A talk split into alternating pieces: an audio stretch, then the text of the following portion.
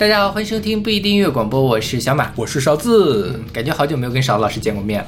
哦，是哦，就是我们这个录节目，这个一言再言是吧？是的我们应该是在年前，就是二零二四年前就向大家邀歌来着，呃还是二零二四年前的一周，再往前一周就邀歌差不多吧对，然后我们今天已经是一月二十一号了，对，马上都要过阴历年了。是因为中间就是前阵子就是太忙了嘛，两边都，所以就是就是包括公事和私事都很忙。是，所以临时的，就是我跟阿丽，还有那期节目本来还是一期，后来实在是忙不过来，把它拆成两期是的放，这也是很不要脸。对，然后终于就开始年底了嘛，年底就有一个定番，就是。呃，叉年说叉，就是我们在这个生肖，根据马上要到来的这一年的生肖来做节目。然后今年是龙年，所以是龙年说龙二。因为龙的歌比较多，所以我们还准备了两期节目。是，嗯，然后在开始节目之前，先来宣传一下我们各种平台。我们一个微信公众号叫做不一定 FM，大家可以在上面找到乐评推送、乐随机场，还有每期节目的歌单。在每个推送的后面都会有勺子老师的个人微信号，可以通过那个加他的好友加入我们的听友群。我们还有个网站叫做必定点 me，就是必定的全拼点 me，大家可以在上面找到使用泛用型播客客户端订阅我们节目的方法。另外呢，我们每期节目都会邀请一位选歌嘉宾来我们选歌。如果你想参加这个企划的话，也可以加入我们的听友群。我们所有歌曲都是由选歌嘉宾和主播独立选出的，所以我们会为每每首歌按照我们的喜好来打分。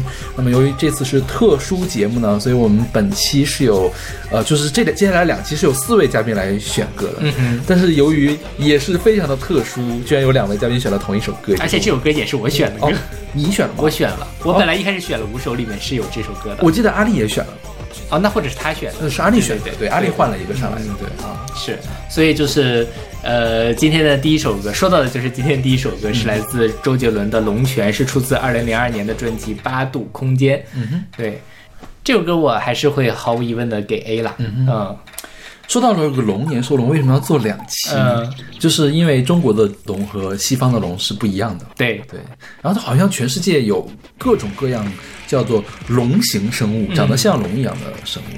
那中国龙和西方龙虽然看起来就是外貌是有一些共通的这个地方的，西方龙应该是从恐龙像恐龙那样的东西是吧？呃，但其实我觉得发现恐龙还是比较晚，啊它可能在出现恐龙之前，他们就有龙这个对，但是它是 match 上的一个对对对东西。是。而，中国龙的话更像蛇，我觉得。我小的时候就有很长一段时间分不清龙和蛇，嗯。就特别特别小的时候，嗯。因为龙叫大龙，然后蛇叫小龙。小龙对，对就是说那个属大龙还是属小龙，龙年还是蛇年出生的。对 OK 因为我是。我其实属兔，因为嗯我过生日的时候还没有过阴历年，嗯那么我很多同学都是属属龙的龙的，比我小一届属蛇，然后就说当时说属大龙属小龙，就把小小的我给闹懵了，就搞不清楚怎么回事。对，然后中国的龙应该是根据蛇呀、什么短吻鳄呀，还有什么其他的一些东西，呃，混合起来的。嗯就我觉得好像。应该会有各种各样的关于龙是怎样诞生的一个传说，传说因为十二生肖很好讲，除了龙之外，所有都是现实存在的，但是就需要给小朋友解释龙到底是什么。是然后课本上，包括幼儿园的课本，包括小学的课本，都会讲这个龙是怎么来的。然后又从神话学的角度来讲，从历史学的角度来讲，就说当时的华夏民族去、去打仗，什么这个打了一个部落呢，就把他们部落这个图腾里面最厉害的那个地方。给画在自己的图腾上，然后拼到一块儿呢，就变成了我们现在看到的这条龙。OK，你有听到这样的故事吗？好像有啊 是吧？对，我对这样的故事非常印象非常的深刻，因为我小的时候可能买过一套，就是就是以十二生肖为主题的幼儿读本，就是又介绍科学知识啊，又介绍这种童话呀这样的读本。但是龙的话，其实跟神话还是相关的东西更多一些，嗯，小龙女一类的，当然没有金庸的东西了。是。然后那个这首歌是呃是林峰老师跟小杰老师都选了，然后呃林峰老师一开始想到的是《龙的传人》，然后后来又说换成了《龙泉》，说。不过周杰伦，你们的貌似都没有怎么说过，是你们谁的雷吗？再次澄清，周杰伦不是我们两个的对，雷又。是我们非常喜欢的乐手了，对。是但是我觉得主要是周杰伦的歌有点太大家都听过，对，是吧所以有就是，除非当然像龙年呢，我肯定还会想选一下嗯龙泉。其他的时候没有那么 match 的时候，可能就不会，就去优先选一些大家可能没太听过的歌。是是是，其实不选龙泉也可以选龙卷风啊。哦，那个就有稍微有一点远。啊，其实其实也还好。我这次给呃邀歌嘉宾们选呃解释的就是说，他一定要是神话中的这个形象，嗯你不能选个恐龙给我，嗯不能选一个科莫多龙给我，嗯啊。但是龙卷风这个龙肯定是从神话里面出来的，没有哪一个现实中的龙跟龙卷风可以画到一块儿去了。是的对，嗯，对。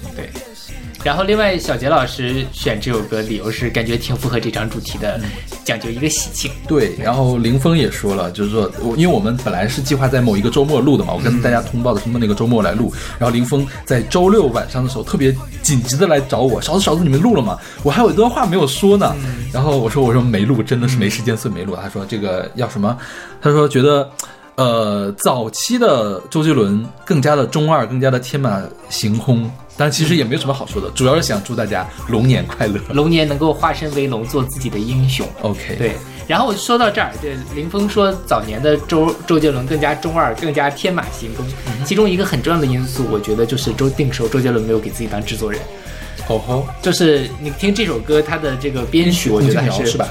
洪庆瑶，对对对对，然后非常的有趣，它里面它也是玩中国风，它里面有扬琴，有琵琶，有还有这个笛子呀什么的，他用的就很好，他很他很有创意，中间的尤其他第一段这个间奏扬琴出来那个地方非常的灵动，你不像后面周杰伦的有一些什么。欧洲风的感觉。对对对，或者是那个呃，就他就后面就特别像是那种雍容华贵的中式别墅或者欧式别墅的装修，就就朗朗家的装修，对，缺了那种天马行空的感觉。嗯周杰伦虽然是很有才华，但是他也不是万能的。我觉得就是周杰伦自己当上了公司老板，自己给自己做歌之后，他的歌曲就没有以前那么质量好了。这是我自己的暴论了。因为我觉得我也很同意小马的说法，我觉得这首歌是将中国传统音乐采样和中国说唱集合在一块儿的这个集大成者。嗯啊，就他用了很多的巧思在里面。嗯，就我们之前总说嘛。对中国说唱发展有重大推进的两个人物，一个是崔健，一个是周杰伦。对就是在周杰伦之前，可能没有人想到你可以用这样的重音去念一段话啊。它其实是为了音律、音韵上的考虑，牺牲掉了一些汉语本来的特征的，比如说我们平时说话的重音啊、然后这首歌里面最有特点的一个词，就是它里面有一个去支配，嗯，他特意把那个配读成了派，就是类似派的那个字，当然不是完全的派，是 A 和 I 之间的一个阶段。所以这些所有的，包括语音上的呃差异啊，因为你能听到周杰伦平时不这么说话的，他特意在这个这首歌里面来这么做，说明他是设计过的。然后就是每所有的这个细节堆到一块儿，是我们听到的现在这首《龙泉》。对，龙泉是上过春晚的是吧？零四年的春晚 OK 而且是一个专门的吐吐字清晰的版本。是是是。据说是因为周杰伦刚出来的时候，其实家长们都不太喜欢，觉得他平时在唱什么都听不懂，所以要求他就是尽量的吐字清晰一点。但是那个效果，说实话有点奇怪。嗯而且你看那个时候的台湾人还是很有中国的中国人的认同的。啊，是啊，对。后来 S.H.E 不还唱了中国话嘛什么的，对，这其实也不过二十年的时间嘛。是，嗯。OK，那我们来听这首来自周杰伦的《龙泉》。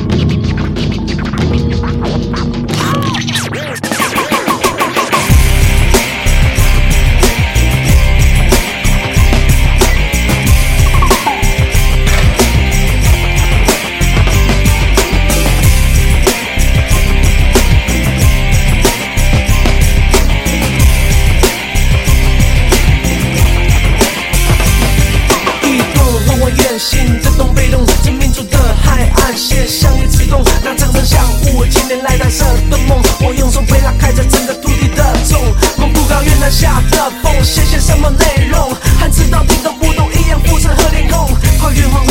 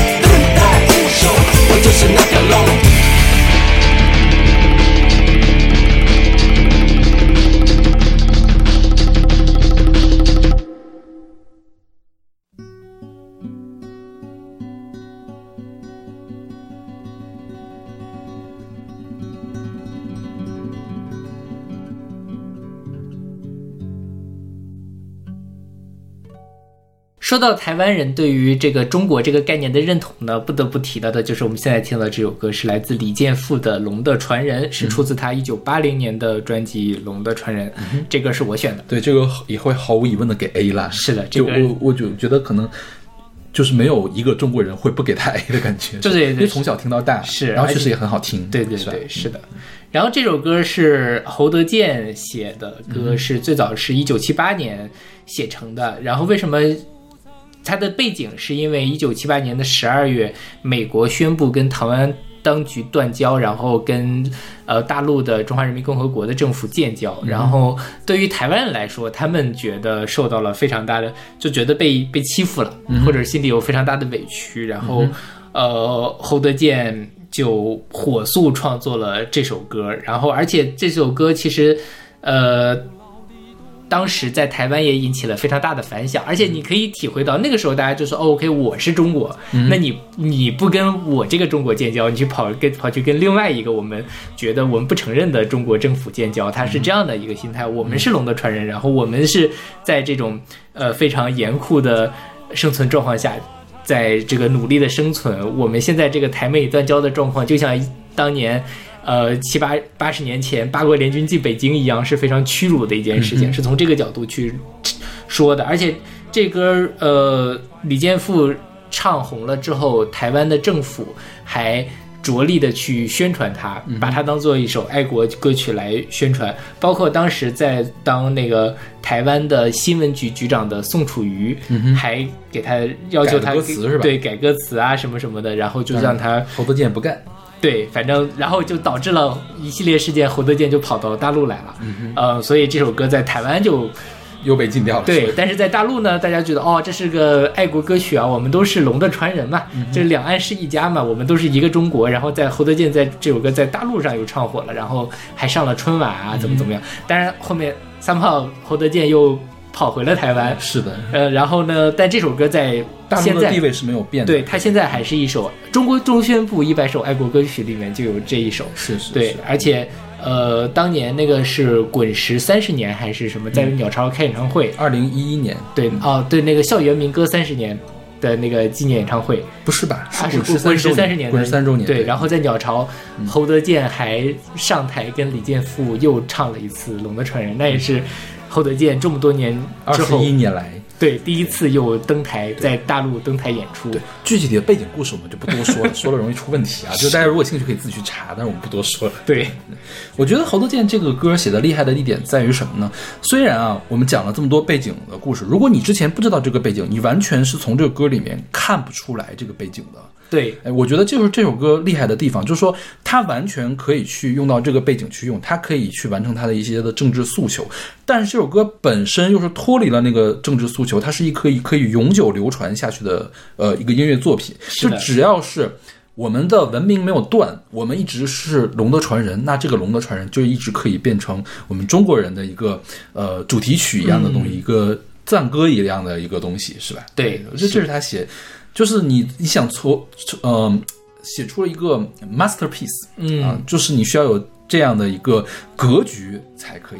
说实话，我觉得有一些政治的东西啊，它格局有点过于低了，呃就是你可能你过了两年，你这个东西里面说的事情就完全就像变了。侯德健在两岸到处跑来跑去一嗯样，他的这个政治理想其实到最后在哪方面都没有得到实现。是对而且他其实政治的诉求也是一他自己也是一直在变的，对但不妨碍这首歌在两岸三地都是非常有影响力对，。而且它还不是一像酒干倘卖无的那种，呃，怎么说市井歌曲，它是一首政治歌曲，对啊，是吧？但是它居然可以为就是完全对立的两方来自给自己用，所以这就是一个呃牛逼的作品，就应该这个样子，我觉得。是的，对。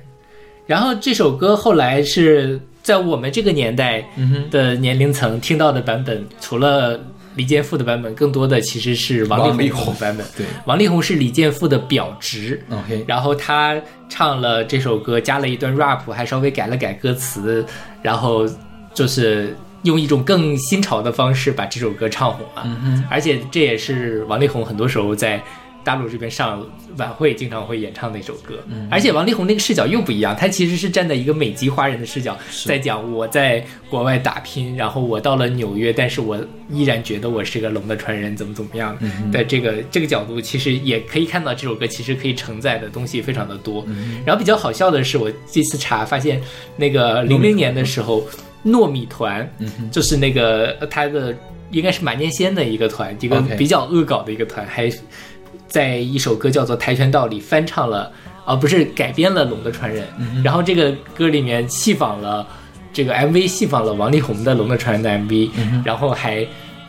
嘲讽，就他大概意思，暗暗的说，这个王力宏就是靠他这个李健富的资源，然后在台湾红的呀，怎么怎么样的，就是兜售自己在国外留学，然后的这些东西。然后那个 MV 还蛮好笑的，而且还拿了那一年的金曲奖的最佳 MV。OK，就是我，我觉得他好笑，就是一个恶搞恶搞 MV 能拿金曲奖，这也是蛮出乎我意料的一件事情。对，那说到这儿啊，我其实不是特别喜欢王力宏的那版的《龙的传人》，嗯因为我觉得李健富的《龙的传人》是这样，老中青多少代的人都可以一直去听下去的。嗯但是王力宏的那个受众面着实是有一点点的窄。你说李健富的这个作品啊，包括他的编曲，包括他的演唱，他有没有时代的印记呢？是有的，但是我觉得他可能会更加的源远流长一些。呃，王力宏的那个时代印记，可能在当时看是新潮，在现在看呢，我觉得可能稍微有一点点的过时了。对对，是的，对，就是他的寿命可能会比李健富的《龙的传人》要更短一些。是的，是的。说到李健富，李健富其实在八十年代初之后就很呃就没有在音乐圈继续活动了。嗯，他好像是去做什么那个 IT 公司的老总去了。对对对，当时那个雅虎的雅虎不是台湾人那个杨致远创立的嘛他是请他李健富去做什么某一个部门的主管啊之类的嗯呃，然后侯德健也是他就是当年很失意嘛，回到台湾之后，很快就跑到新西兰去去做研究易经了。啊是我前阵子看 YouTube 还看到了一个呃侯德健开的一个算命节目。在台湾的电视台，然后请潘越云去当嘉宾 OK 就是让潘越云说几个字啊，然后他帮他分析潘越云最近运势怎么样啊，新专辑会不会大卖啊之类的，非常好笑。而且说那个呃李侯德健当年在新西兰的时候，还想拍那个魔幻巨制电影《白蛇传》，邀请那个当时在《魔界》还是在里面演的那个甘道夫是吧？对对，去当主角啊，就去演法海之类的，但是最后也没有拍成。中西合拍的《西游记》，对，中美合拍的《西游记》是的感觉。人李健富早年间算是民谣时代的代表人之一，对，然后可能也是最有名的那几个人。就我觉得他是跟齐豫是一个层次的这个。是的，是的。当年李健富是跟蔡琴合作出了几张专辑，嗯对。但是大家没有想到的话，蔡琴早年间也是唱民谣的，虽然后来开始唱发烧碟。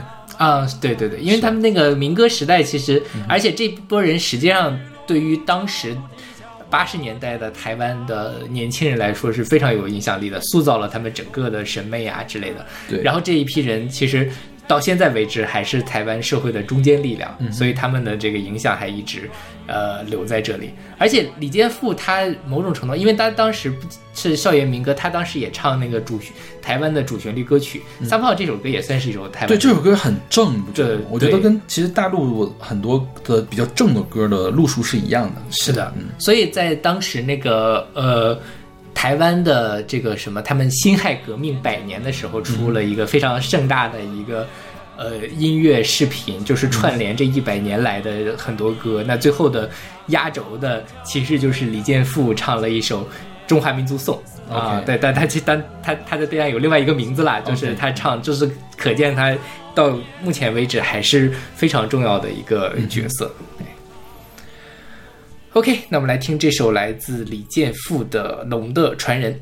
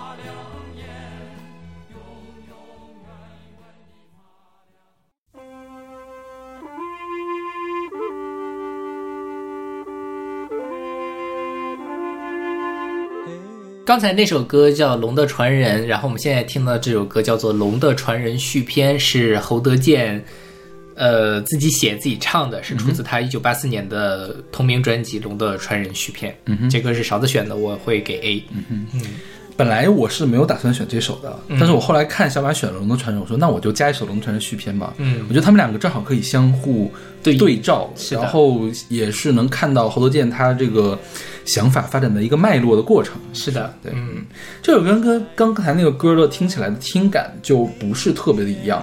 像刚才那个歌，你能感受到它是一个国家意志推行出来的一个东西，嗯嗯就它很正，嗯很伟光正那种感觉啊，但不一定是贬义的伟光正，但是确实是很正。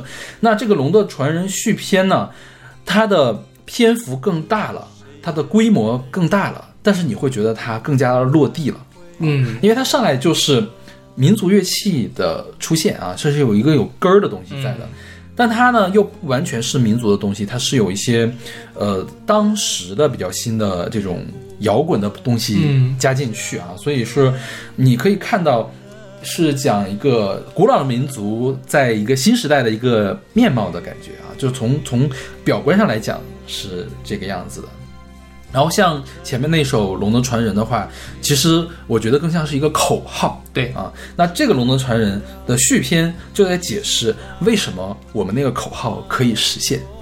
呃，甚至于我觉得他，我我跟你想法嗯。前面都大体类似，我觉得他这个时候是迷茫，他在怀疑他的口号还能不能实现。OK，我觉得他倒挺你你觉得就是因为他最后那个永远永远那个篇章有一点我觉得他这个整个的说选反话是吗？对，都都是很迷茫的感觉。因为我《龙的传人》上一趴我们讲到了，他是在一种很应激的状态下去写的，他是很很愤怒的，他是很很对对对，他心里的那种情绪，所以他唱出来也是那种非常鼓舞人心的这种。但这首歌我觉得是很纠结的，他其实自己，我觉得啊，我不知道，他可能自己也不知道这条路该往哪里走，怎么样做才是对的。我们都是龙的传人，但是其实我并不知道，OK，明天会是怎么样子，然后。对我们多少白多多少黑白夜，多少岁岁年，我们老祖先经营到今天，不变的天一样大地，天和地之间，我们永远永远。他好像说了很多事情，他但是他我觉得他其实什么都没说，就或者说他其实自己也不知道这个接下来该怎么走。OK，好，那我跟你的读出来的感官是完全不一样的。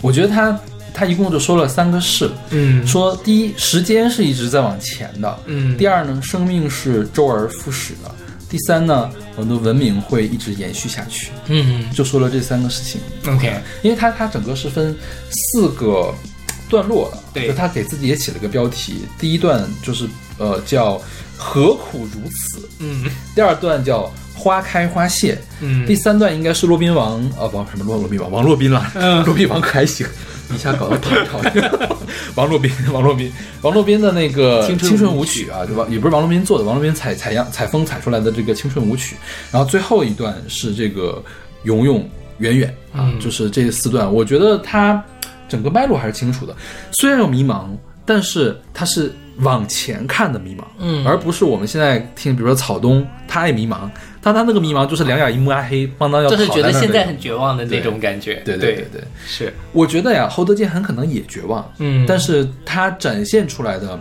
或者说有他是有块气儿吊着的，嗯。而我们现在听到的台湾他们鲁蛇的一代，他们是没有那股气儿，他们那股气儿是往下拽的，他恨不得把你也拽下去对对对是是的是还是不一样的，是的，对，因为我觉得这个跟当时八十年代，我觉得不仅是在呃两岸三地，全世界好像都在思考啊，人类该往哪个方向走，我们的这个呃文明应该往哪个方向去发展。我们在这边有很多反思，台湾有很多反思，然后包括在美国、在欧洲也有大家对这件事有很多反思，在整整个的这个大的。背景下，然后获得见血这首歌，我觉得也是他是在讲说啊，人类的文明大概是在怎么样的发展，我们未来该怎么样发展，就是这种感觉。因为这个时候他已经跑到大陆来了，嗯哼呃，就他自己的这个他看到的东西其实也更多了，他他也不再是像当初《龙的传人》写那个时候，就是因为台美断交，我就是觉得被洋人欺负了的这样的感觉，或者觉得政府不争气。他这时候他他的视角其实就，呃，从政治的这个视角，再提升到了这种所谓的人类社会的一个视角上面去讲故事了。对，但说实话啊，我觉得，呃，他这首歌并不是在大陆写的，嗯。而是在台北写的，嗯。二一九八二年时候写的。，OK，发行的时候他已经来到了大陆。大陆嗯。对，所以他的感官是有些变的。嗯。我觉得他刚来大陆的时候，还还是会更向前看一些的嗯。感觉，嗯是吧？是，对，后面他又经历了很多非常传奇的事情。是的，太传奇了，大家有兴趣可以自己去查一下。是这里我们就不方便多说。OK，那我们来听这首来自侯德健的《龙的传人》续篇。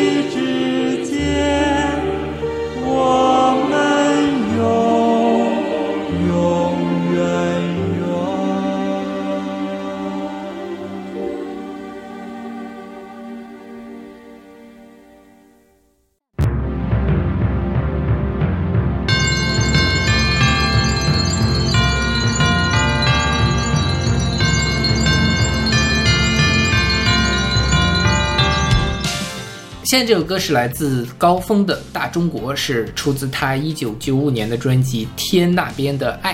这歌是阿丽选的，啊，是阿丽选的是吧？对我会给 A。这个我也会给 A。OK，嗯，我觉得这个也是最好的主旋律歌曲之一。是的，对，这歌是高峰创作，高峰原唱，然后呃是通过东方时空当时的那个 MV 的这个环节，然后在全中国一炮而红。它最早其实叫中国，后来上春晚的时候就改名叫做大中国。对，而且它里面其实它前面很明显，它就是一个东方红的旋律。我这次。查节目才发现哦，它中间的它第一段旋律是跟东北最著名的那一段秧歌曲是一样的。OK 噔噔噔噔噔噔噔噔噔噔噔噔噔 OK 对吧？这个旋律，我因为这个旋律是我从小听的，所以这也侧面就其实我小的时候就觉得这个旋律很熟悉，但是我一直没有把这两个东西建立起联系来。对，然后它后面还有改编了呃茉莉花呀，然后还有一些其他地方的呃小小媳妇对的之类的一些这个旋律，所以反正是挺。嗯，融会贯通吧，因为这当然就是它说明它这种东西元素是信手拈来，你拿过来觉得有点，呃，有点中国的元素，但是你又不会让你马上就跳戏跳到那边去，对，是是是还是蛮厉害的。它本身还是个很现代的一个东西。是的，说到高峰啊，高峰早年其实唱摇滚的。嗯啊、我记得看过一篇，就是这本专著，专门讲中国音乐流，就改革开放之后的中国流行音乐发展史，是个外国人写的，就是讲摇滚的这个没落。嗯呃，其实很多人发现摇滚在中国，其实在九十年代的时候是走入了死胡同。那其中高峰就是一个从摇滚跳出来的人，他是跳到了民谣和呃流行这边来，所以他早年虽然在摇滚合集里面发了摇滚的单曲，但是后面他几乎就没有纯摇滚的东西啊，都还是有以流行为底儿的这个东西。但是你仔细去听《大中国》这个东这首歌里面，你是能听到很多之前摇滚的影子的，嗯比如说他的唱法。他的唱法就有一些会有撕裂的那个地方，我觉得就蛮摇滚的。然后包括他的这个呃贝斯啊，还有个鼓点儿的这个运用，我觉得也是有摇滚的影子在里面的。那这首歌是一首主旋律的歌，但是又是一个想把主旋律变得没有那么明显的，嗯因为大家一提到主旋律，就是好像是一个宣传机器嘛，但其实它你要仔细的去挖掘，你才能觉得它是一个宣传。宣传为为了做宣传来做的一个歌啊，当然它可能本身并不是，因为我觉得你一定要对中国有这样的爱，你才能写出来这样的歌。它是一个真情实感的一个东西。对那它为了有这种宏大的效果，它是用了一些怎么说呢？就是之前古代中国庙堂上才会使用的乐器来点染它，比如说编钟。嗯啊，有这个编钟一在，你觉得哦，好像这个歌的规格一下子就起来了。但是呢，它又不是那种老土的那种传统的这种东西，它要大量的这个合成器的东西进来啊。现在我们听这合成器好像有点塑料，有点土，但是说实话，我觉得九九五年的时候，大家可能觉得这个塑料的音乐比原声的音乐要更好听。那而且更高级，对，更高级。对，现在你觉得你觉得原声的才是最好的呀？你你搞这个塑料四不像的，好像不好。但是那个时候是反过来的啊，所以我觉得这首歌它在这种呃宏大感，在新潮感方面做的这个平衡做的是很好的。是的，就你不要说它的呃旋律啊、歌词写的好了，这个我觉得这是跨高峰一定要跨的东西的啊对这首歌不一样的地方就在这儿，我觉得。是的。然后这歌它就是就我们讲龙年说龙嘛，它就讲家里有着两条龙，是长江与黄河。嗯而且然后他他，我觉得他这首歌他呃一方面是说他呃其实后面变成了一首非常重要的爱国主义歌曲，但是他的这个视角。他并不是去教育你，他还是说，OK，我们大中国好大一个家，我们这个家里有什么什么，有什么什么，这个视角其实是很亲民的，是一个自下而上的一个对对对，是从自下而上的去讲这个故事，然后也没有觉得说我跟这个国家很遥远，或者说我是一个他高高在上，我触不可及。这其实这个，呃，就是能一一方面能看得出来，高峰真的是是会写词，对，另外一方面也是他真的是有感而发，他这个是很真诚的去写这么一个题材。对，说其实现在这样的主旋律歌曲变得越来越少了。就是第一也是早年间把这能写的视角都写完了，现在也不是那么好写。第二就是可能现在当时推还需要中央一台的东方时空给大家推歌呢，现在大家可以听歌的地方太多了，是的就是可能没有这么高的浓度去推这个东西，嗯所以可能现在的主旋律歌曲会比之前要弱很多。而且整个流行乐坛也不行了，这几年的这种大大红，就是那个热单，其实就很少了，对吧？你不管是是不是主旋律歌曲，现在你能想到的二零二三年大家都会唱的歌，其中就没有了。就都是抖音歌曲了。是的，嗯。OK，那我们来听这首来自高峰的《大中国》。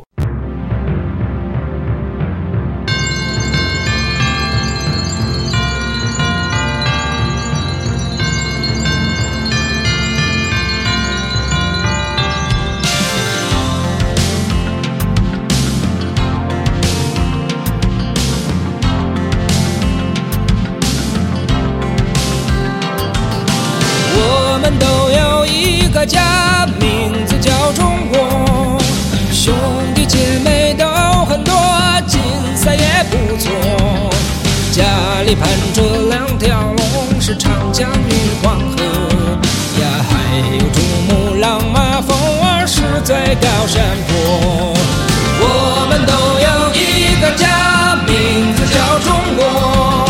兄弟姐妹都很多，景色也不错。看那一条长城万里在云中穿梭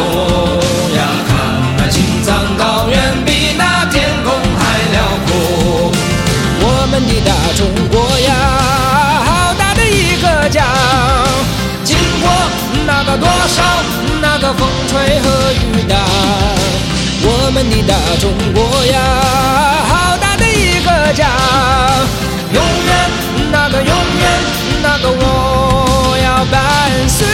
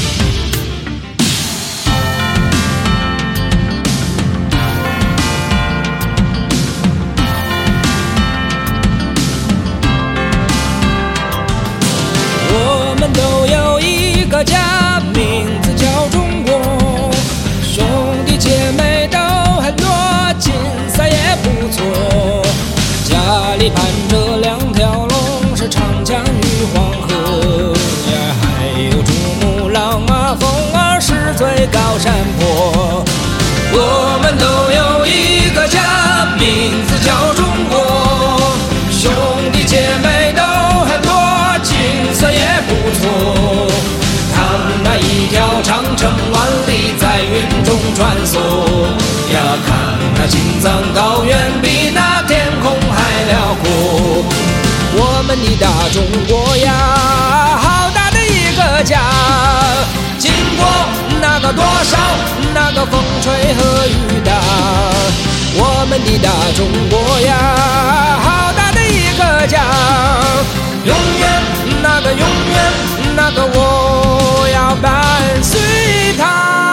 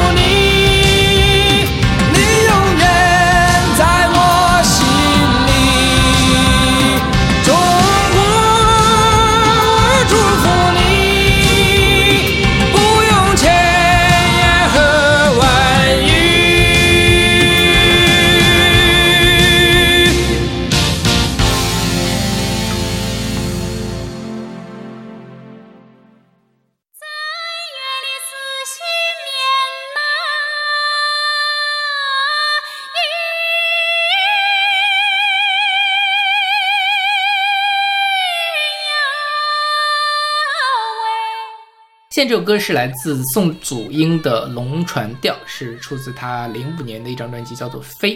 这歌是我选的。这歌我也是给 A 了。嗯，说实话，我觉得我们现在的前五首歌听起来特别像中央三台会播的歌。像春晚 春晚现在没有这么好了，啊，那倒是 是吧？春晚要是就唱这些歌，我觉得大家会很开心的。是啊，是啊，对，就唱点好听的歌吧，求求你们。但是你其实说实话，你也不能说强一定要要求他们唱过去的歌，我们还是需要鼓励一下春晚出一下新歌。嗯就是春晚也偶尔也会有一些新歌，我觉得今年去年那个黄绮珊的那个什么，是爸爸啊，是妈妈是女儿。对对，那个歌嗯我觉得是，嗯、优秀了，嗯就是或者是良好以上了的对水平了。我们还是要鼓励出新歌，也不能天天都只唱老歌。那倒也是，对对，嗯。然后这歌其实是一首民歌，嗯哼，然后是呃湖北西部的民歌，对吧？呃，种瓜调，对土家族的民歌。然后它一开始其实跟龙船没有关系，它讲的是什么？呃，正月正月是新年，瓜子才进园，二月起春风，瓜子才定根，然后就一反正是务农歌的感觉。对对对，是。然后后来就是在呃建国之初的时候，他们就是这个当时的利川县文艺馆举办全县农村业余文艺汇演，然后就把这首种瓜调改成了这个一个叫做龙船舞的表演，就是说呃类似于就有点。因为它原本也是好像有这个男女对唱的成分，但在这里面又加入了说坐在龙船上，然后有那个呃少公在那里划船呀、之类的，慢慢就变成了一个无实物的表演，然后就从这个龙船舞，然后发展出来了这个龙船调。然后这个龙船调据说是什么全世界二十五首民歌之一，哦，虽是那个呃，联合国教科文组织评过一个这个东西，好像确实是有。啊，但是没有找到那个，我没有找到其他的那二十四个的名单，我找到了一个二十个二十首歌的版本，反正很奇怪。对。然后他现在当然龙船其实就是龙舟嘛啊，你划过龙舟吗？我都没见过真的龙龙舟，我也没有见过真的龙舟因为我觉得这个是很南方的一个东西，我们那儿没水啊，啊，那倒是没有河啊，怎么对划？，清华是有龙舟队的，啊？真的假的？在哪儿划呢？不知道。这可能出去比赛的时候他们会去划而且非常有意思的一个东西是，龙舟这个运动，其实在北美的华人圈特别的流行。OK，就是他们其实更喜欢去组龙舟队。我有一个同学现在在波尔顿好像是，然后他其实就会参加他们当地的龙舟队，然后他们可能逢年过节的时候，也是一种当地华人的一种社交的方式吧。呃，对，但确实我是没有见过龙舟。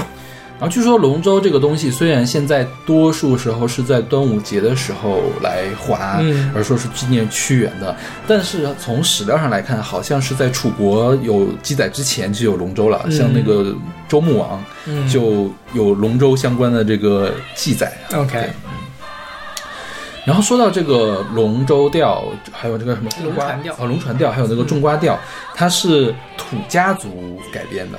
然后因为这个龙船调相关的研究，我觉得可能还挺丰富的，嗯。因为毕竟是被联合国教科文组织评了这个东西，二十五首世界民歌。我觉得很多人去研究它，然后就扯到了土家族的祖先是谁。嗯。然后有人说土家族祖先是我们说巴蜀嘛，嗯。巴蜀那边就是我们现在说的四川，当时是明明末的时候被张献忠把巴蜀人都杀光了嘛、嗯。啊，但是巴人的后代好像是跟土家族是有关系的。OK，啊，就是包括鄂西的这边的少数民族，还有一些云南的少数民族，都跟当年的巴人是一脉相承的。但是因为它离呃我们正统的汉文化圈特别的远，所以史书记载很少，嗯就现在就。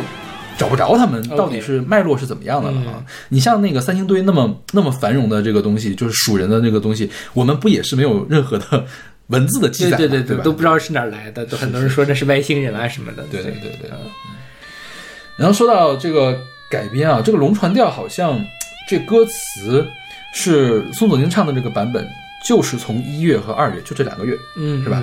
我后来找了汤灿的版本，汤灿的版本唱到了三月。啊因为我不知道是不是有更多月份的，因为种瓜调是从正月一直到十月，对对对啊对，我猜可能会有更多的，但是如果全都唱那么多，太累赘了，太重复了。对对对对对，是。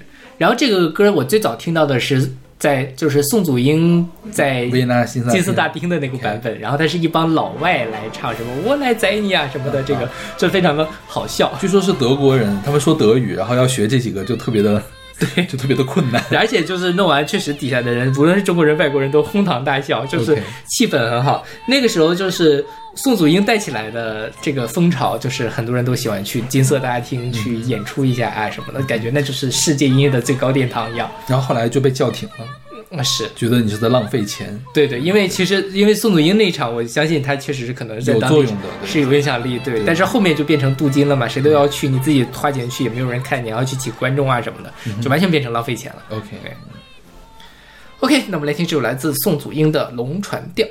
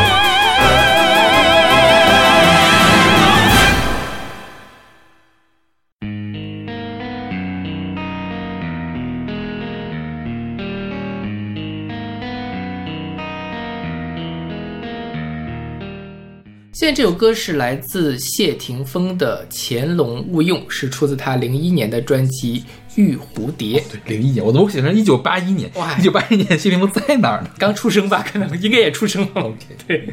然后呃，这歌是阿丽选的，这个我给 A。我会给 B 吧。OK，这歌是呃林夕写的词，谢霆锋，谢霆锋，就是就是你们 赤峰话是吗？我这话也不正这听着像唐唐山对对对，像唐山话。谢霆锋自己做的曲，然后也是谢霆锋的一首比较冷门，但是粉丝会很喜欢的一首歌。嗯哼。然后这歌叫《潜龙勿用》吧，《潜龙勿用》其实是呃出自《易经》。嗯哼。呃，因为呃，如果大家看过降龙十八掌。对对对，看这个《倚天屠龙记》，他会讲什么亢龙有悔，潜龙勿用，然后什么什么飞龙在天什么的，对，还有反正就说，其实这些都是《易经》里面的这个、呃词，然后大家都其实一直后面在解说这是什么意思。呃，乾隆误用呢，有一种说法就是说这个呃这这个事情已经有了一点点苗头，但是你还不能轻举妄动，还是比较小的，你要小心谨慎，不能轻举妄动。就是说这个龙还潜在水底，你先不要。就马上就把它召唤出来，或者你马上就要使用它，或者怎么怎么样的，这是呃《易经》的，应该是《易经》的第一卦的一个，好像是的，嗯是。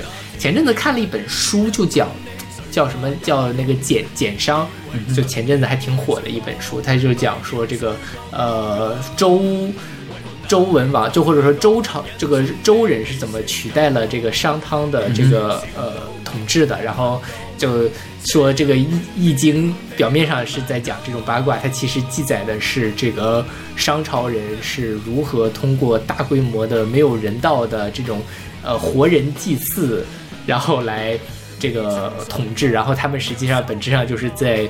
呃，推翻他们就是为了推翻这种活人祭祀的传统，怎么怎么样，然后去教化人心呀、什么的，而这些密码都写在了《周易》里，简商居然是说这个的呀！类似。天哪，呃，还挺挺好玩的。虽然有点神神叨叨，我觉得很多人呃会认为他的这个呃历史的考究不够严谨，但是他他现在放到我的那个待阅读列表里面，我还没有打开看。但是如果你把它当做一本历史小说看的话，是非常的精彩就有点像看马伯庸啊，哦或者这种感觉。OK，对。因为我最近一段时间呃在看《中国通史》，我看完了，呃就是那种官修的《中国通史》，就是那个中国大百科全书嗯他们修的那个《中国通史》啊。OK，所以我对这个历史，我因为我看到简上这本书，我还在想要不要看，但是我听你说了之后，我觉得不太想看。啊，挺挺蛮有趣的 OK 很很好玩的一本书。OK 对，嗯，我说的也不完全对啊，但就是我留下来印象比较深的就是他对呃这个易经的这些解释，反正我觉得是很牵强了，但蛮好玩的。然后说到这个潜龙勿用，我就没有搞明白这首歌怎么潜龙勿用了。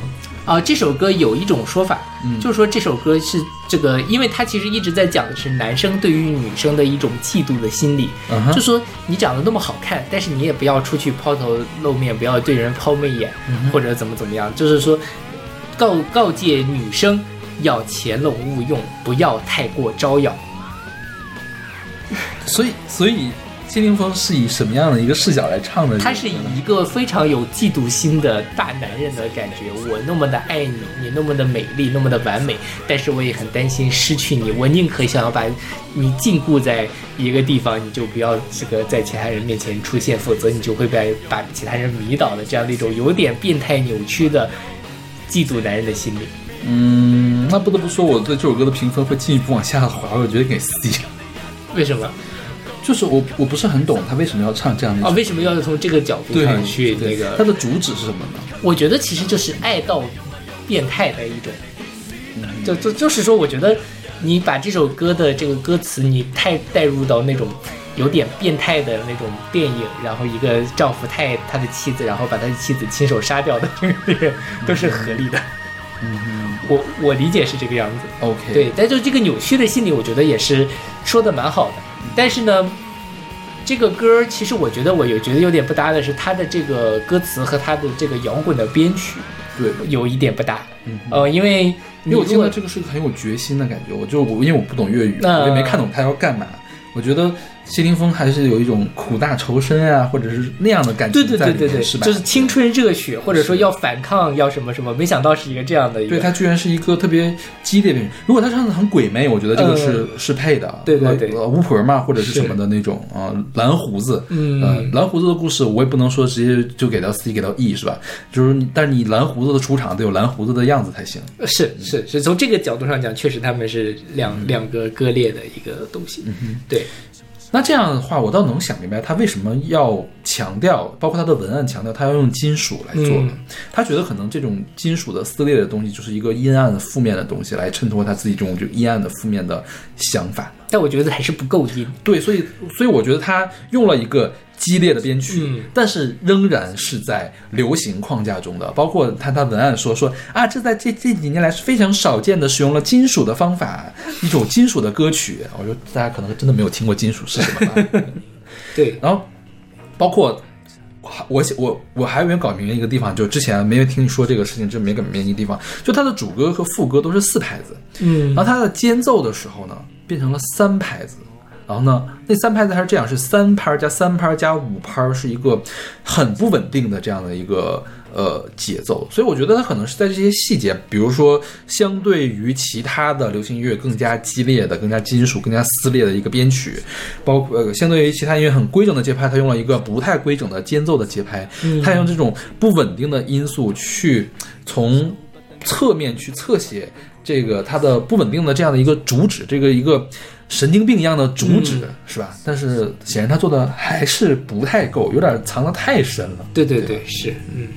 如果你去看这个歌词的话，我觉得是写的还是蛮好的。嗯我觉得林夕很很擅长去捕捉一些人性里面的小扭曲的这种感觉。然后，因为就是如果你在特别迷恋一个人、特别爱一个人的时候，可能心里多多少少会涌现出这种有一点抓马的情绪。对，但就是可能就是我没有跟他共情呃，是没有跟他共情。我一开始听这首歌的时候，会觉得啊，很好啊，就是谢霆锋的摇滚版，这个血嘛，年轻版，冲撞啊那种感觉。但其实不是这样。是，OK，那我们来听这首来自谢霆锋的《潜龙勿用》。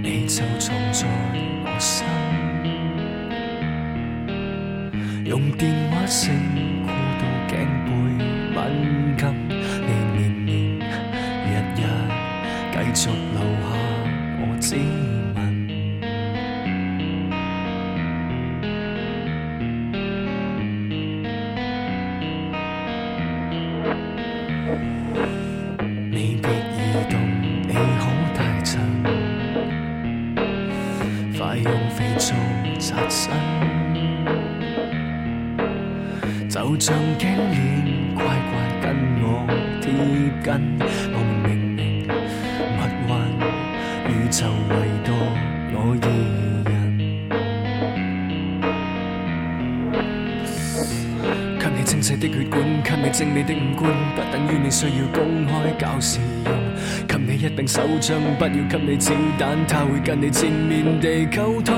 给你一对手，不等于要用啊用，不要用抱用到歇斯底里，做到人人乐用。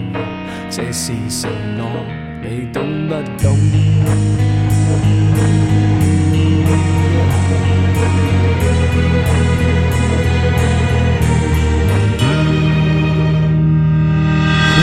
甜言蜜语印证你嘴巴有用，便以为长期陪着我会闭掉嘴角無講？為何那眉头额角印证你美色有用？记住潛龍勿用，这样玄妙，你懂不懂？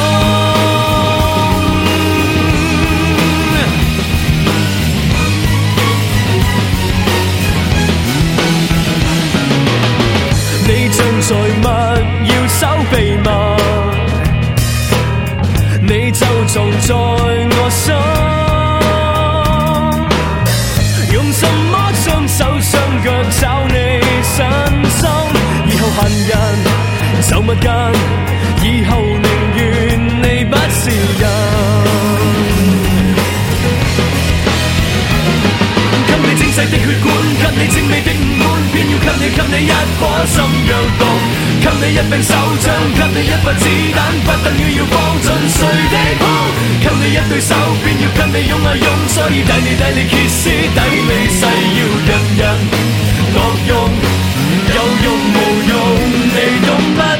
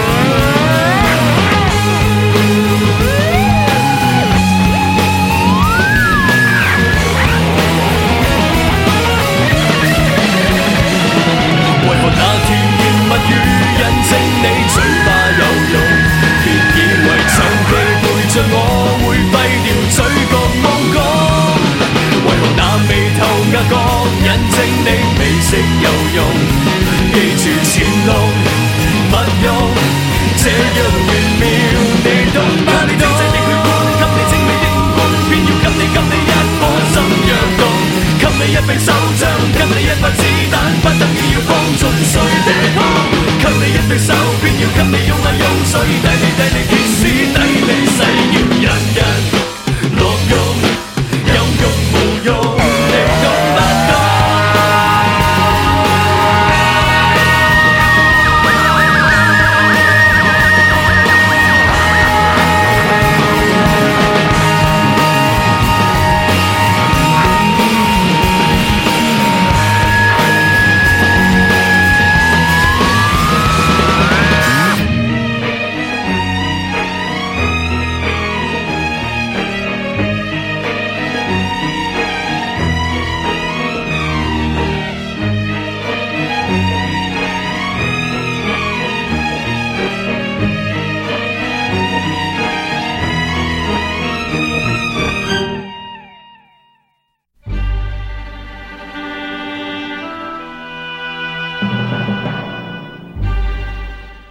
现在这首歌是来自李翊君的《苦海女神龙》，是出自他一九九八年的专辑《七情六欲绝对精彩十三首 Best One 出自他一九九三年的专辑《苦海女》啊神龙》。哦，他他一九九三年还出了一张以这个为对对对哦，对好吧，嗯，那个应该是一个精选，合 OK，对对对合集精选。是。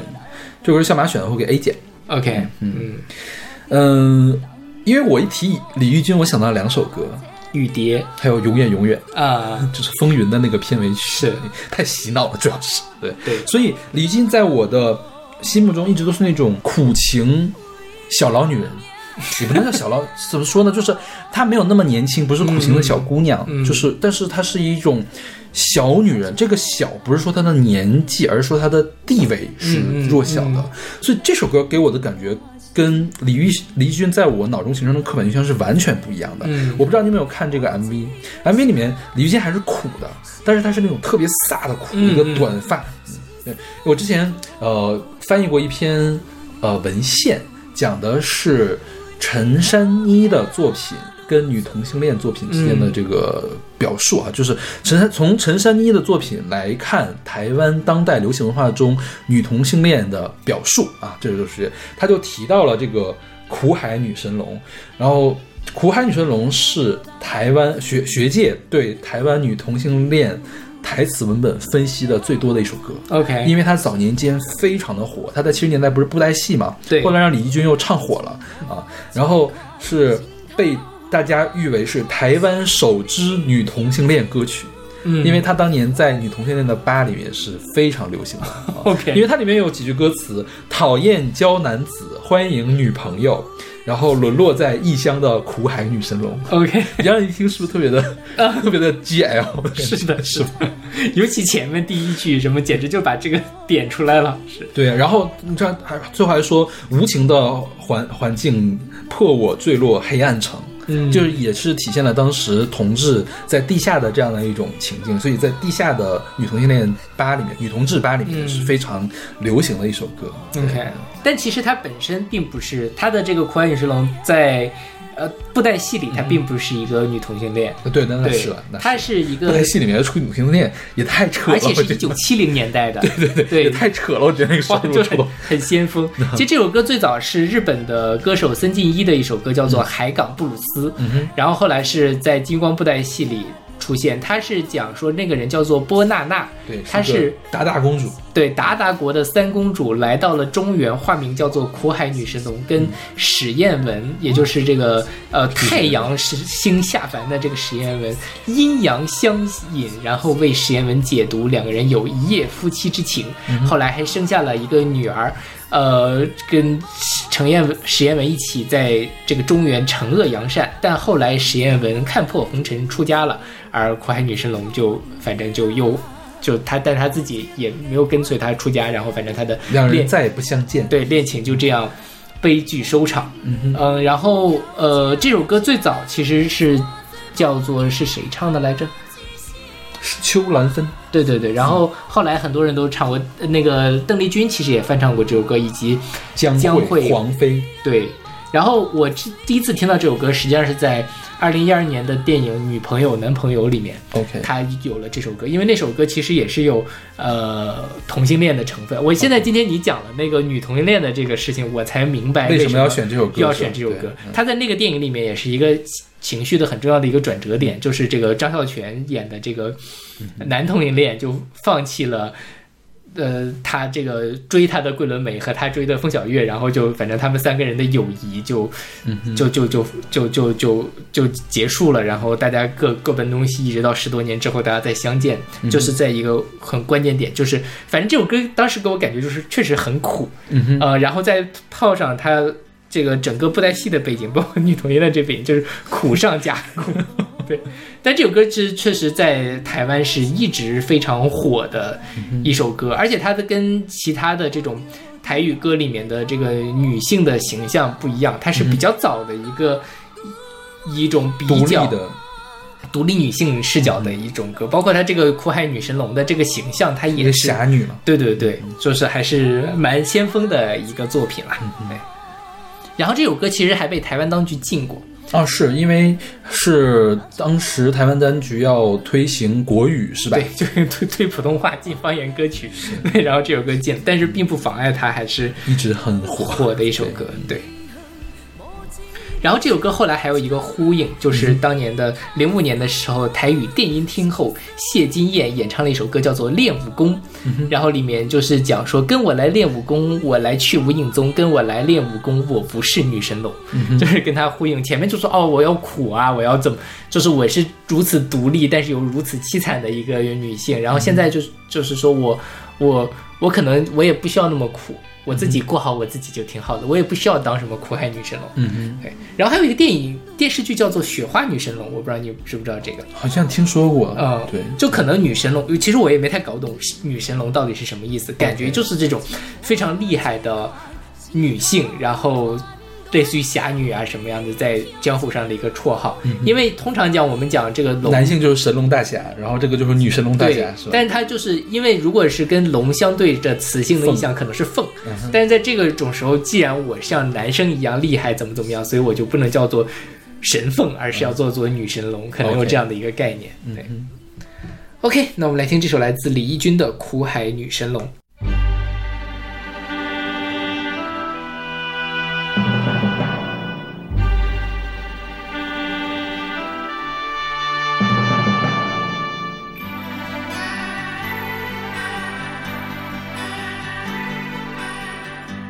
情的太阳，无？云的沙漠，着阮满心的肝流甲干哥哥，看着沉重的脚步，要走千里路。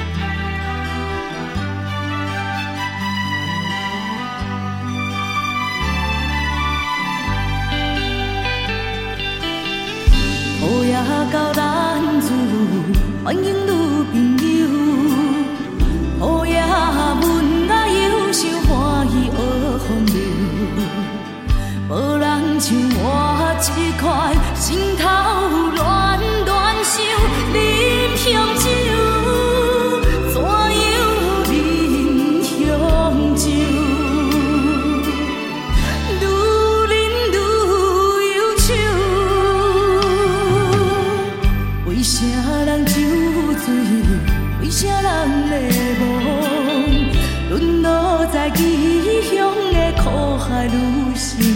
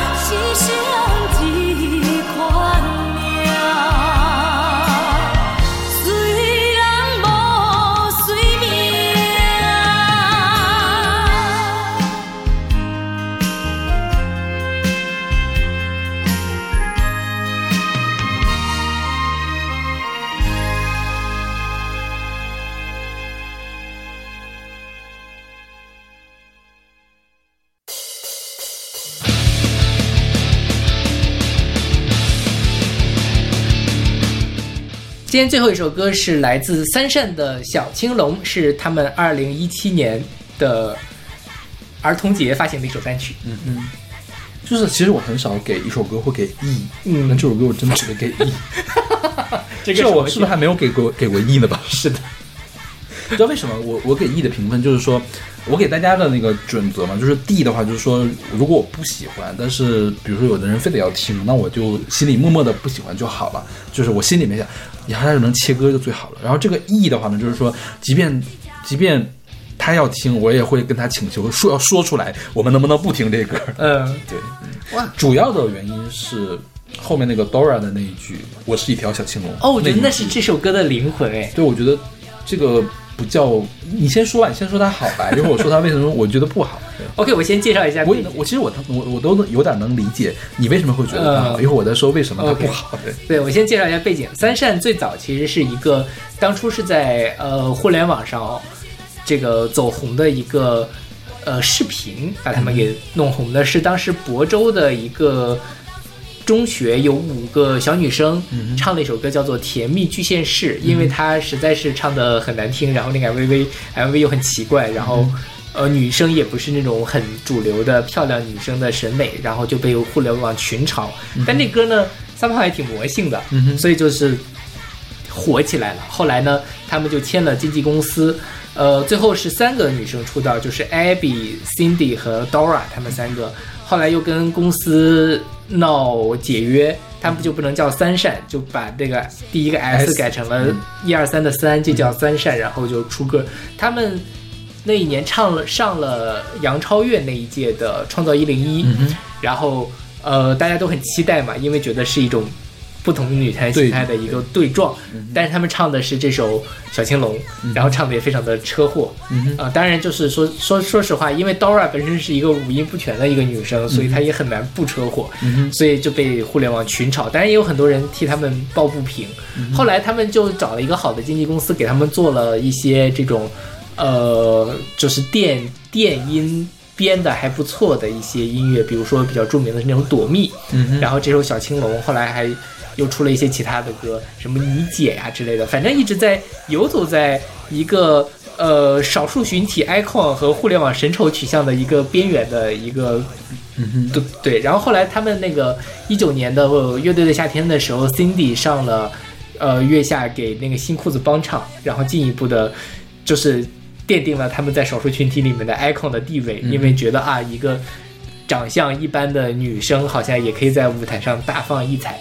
然后到快进到去年，就是 Cindy 退团了，嗯哼，然后现在是 Abby 跟 Dora 两个人在一块儿活动，然后但是好像最近也没有什么，他们两个人也没有什么特别的动静。Cindy 其实脱团了之后，我觉得发展的也没有很好啊，就大概是综述一下他们的发展历程是这样的。嗯然后这首歌它最早是这个小龙人的这个片尾曲嘛，然后我这滋个岔，嗯，你看过小龙人吗？我没有看过小龙人，你看过我？我？看过，嗯但是我现在无论如何都回忆不起来小龙人具体讲了什么事情。我觉得是我上上幼儿园或者是上小学一二一二年级的时候看甚至我觉得一二年级之后就没看我，都是幼儿园的时候看的。它是一九九二年首播的一个儿童神话电视剧，讲述的三个孩子宝宝、琪琪和贝贝帮小龙人寻找妈妈的故事。对，找妈妈这个事儿我记得，但是最后找没找着，我一直想不起来了。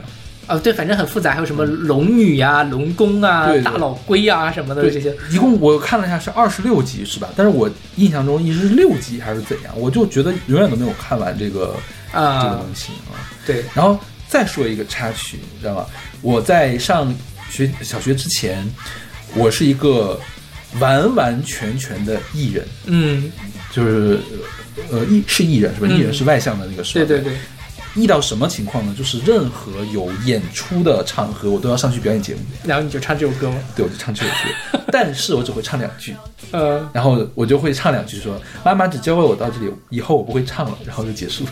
从从从哪儿？你唱的是哪两句？我是一只小青龙，不是，就是应该是我我头上有犄角。对对对对对哦。OK，好吧。然后因为因为是小朋友又很可爱，就是会大家就会哄堂大笑，啊知道吗？对，所以我我我小的时候是那个样子，就是就是下面有多少人我都不带怕的那种感觉。嗯但是直到上小学之后，我觉得可能是被我们小学的那个老师给打击了一下，然后我就再也不会去做这种事情了。OK，对，哎，然后就说回到这个呃三善的这个小龙人的，就是小青龙的版本，我觉得还蛮怪的。就这支歌，尤其是他 Dora 的那个嗓子一出来，就觉得啊，我就是小青龙。我虽然可能别人觉得我挺稀奇古怪，但我自己觉得我蛮好的呀，就这种感觉。所以我挺喜欢这个。我当然点不上 A 了，但是有的时候我还会想翻出来三扇，包括翻出来只有小青龙来听一听。但是不得不承认，他们在《创造一零一》上面的那个演唱版本是真的很差。我觉得创造一零一演唱跟这个差不多，因为创造一零一它其实修过音的，嗯啊就是跟这个是一样的一个质感了，都已经、嗯对。OK，嗯，呃，这个歌的制作啊，其实我能听出来它是知道是谁去制作的，它也加了金属啊，它是卡哇伊金属，像谁呢？像那个 Lady Baby，嗯你记得吗？就是一个亦庄的那个大胡子，就 Lady Beard 唱金属，然后旁边有两个小女孩在一块儿唱，就是走的这样的一个风格，包括制作都是按这个走的。它中间有一段男生的金属的那个嘶喊，包括它的这个金属用的比刚才谢霆锋那个用的可重多了，是 就是照这个去打造的。像卡哇伊金属，其实是 Baby Metal，他们是一个真正的做金属的团。呃，搞出来的。我们我们这儿就不讨论 Baby Metal 的基础做的有多好，但是起码在音乐角度来讲，肯定是要比这个好，也比这个早的、啊。所以这个小青龙，它归根结底是一个游戏制作。嗯对，你要想从一个游戏制作里面，非得需要去抠一点什么东西出来，我觉得这个东西是大可不必。嗯最让我受不了的那一句呢，就 Dora 那个“我是一条小青龙”，它这个呢五音不全，加上它的节奏完全没有踩上拍儿，这个东西是调音师、编曲师故意留下来的一个东西，他故意让你跟不准拍儿。我们说我们在一个作品里面，可不可以有这样跟不上拍儿走音的东西呢？有的，《左小诅咒》故意走音啊。但是《左小诅咒》的走音是建立在什么基础上？我想好了，我这句音应该怎么走，我有我自己的一个逻辑啊。就像荀伯格用十二音的法则去创造作品，你说它难不难听？它是难听的，但是呢，他是用了自己的自洽的体系去做它。那 Dora 是怎么做的呢？Dora 就是说，我是真的跟不上拍卡不上节奏，我就随便唱了一句，然后把它弄出来。然后呢，你要想把它上升到行为艺术呢，我觉得有点过于捧它了。你要是说这些主创真的是想表达一个什么事情，我觉得也是有点捧它了。它无非就是在迎合互联网的闲着没事儿干的观众们。的茶余饭后想找一个乐子的这样的一个心情啊，我们说我不说神丑了，我觉得也不一定是神丑吧，就是你你看到你比如说你你看到别人摔一跤，大家都会笑嘛，就是这是一样的效果。我们知道他要摔跤了，我们看到他摔跤，哈哈哈哈哈，就是这样的感觉。大家在等着 Dora 去出丑啊。当然，我们也可以解读，就是说 Dora 她是一个自信的人，她鸡蛋唱的这么差，我们我们还能看到她的自信，这是一个可取的一个东西。但是单从这个作品上来讲，并不是说这个作品本身的设计啊，或者是优秀。赋予了它这样的一个内涵，而是说整件事情我们能看出来一个这个内涵，嗯嗯跟这个作品本身的艺术内涵是没有关系的。如果我们鼓励这样的作品存在的话，那就会有更多的人去走这样的捷径啊。就为什么说芙蓉姐姐和凤姐只能有一个呢？因为为什么？其实大家不太鼓励所有人都去当芙蓉姐姐、凤姐。你说芙蓉姐姐厉不厉害？凤姐厉不厉害？要能那么没脸没皮，也是需要有能力的。就是说，比如说。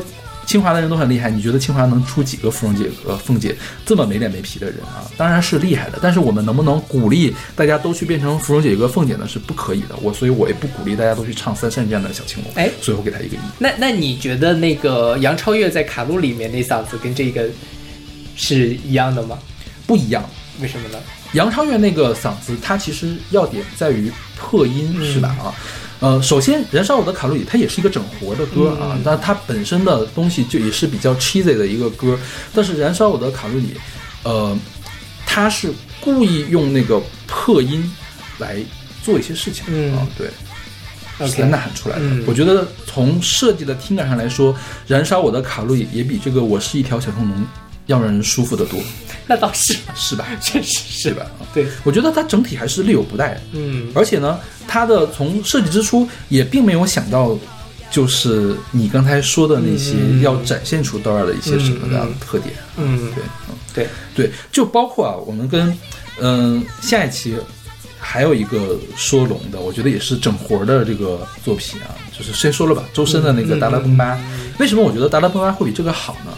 它起码有一点点特长，它在技术上是嗯够的啊，虽然它也没有什么内涵啊，这个同样也是没有什么内涵。啊，OK，嗯，好，那 我理解了，我就是理解，但是我我有一，但我我我其实也理解大家为什么会喜欢这个歌啊，我只是说我我我为什么不喜欢这个歌。我有一点点想什么说的，就是说，在三善的每一首歌里，其实 Dora 都是这么唱的。嗯哦，就是他可能呃，我一开始听 Dora 的，一开始唱《甜蜜巨先生》，哇，觉得这个怎么唱这么难听啊？嗯。后来呢，慢慢的，因为我基本上他们出的歌我都听了，嗯我会慢慢觉得他从一个很难很难，或者有点像整活的一个状态，变成了这个团的一个符号。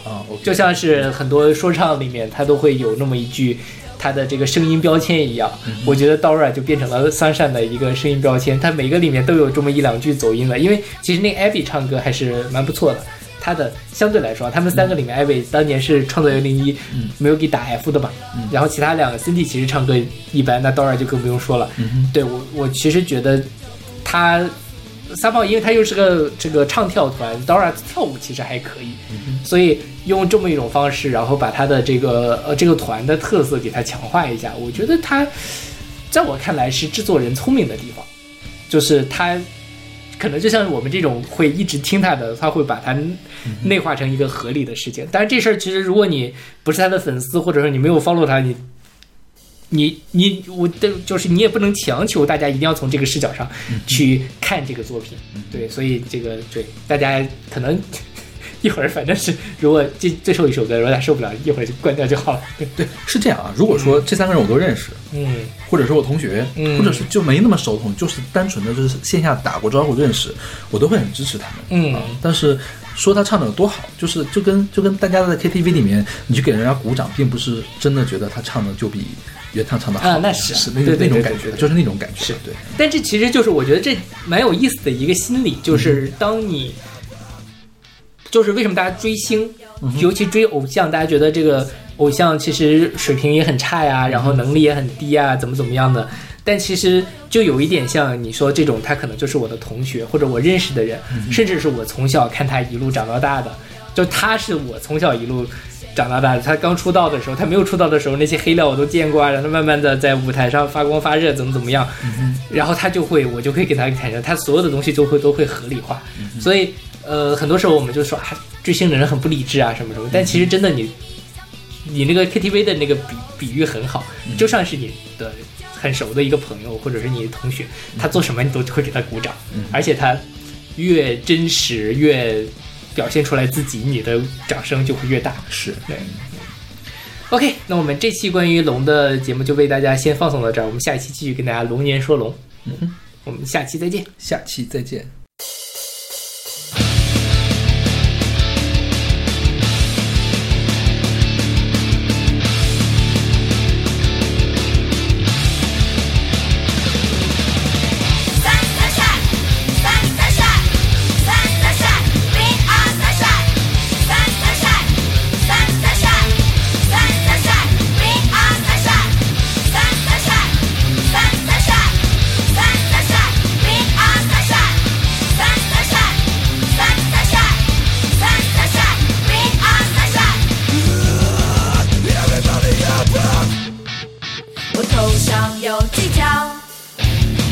后有尾巴，谁也不知道我有多少秘密。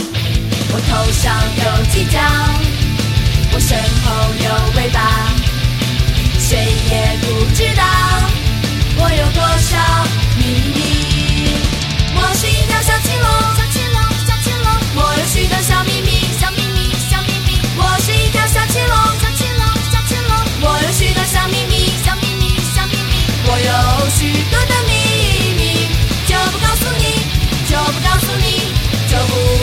告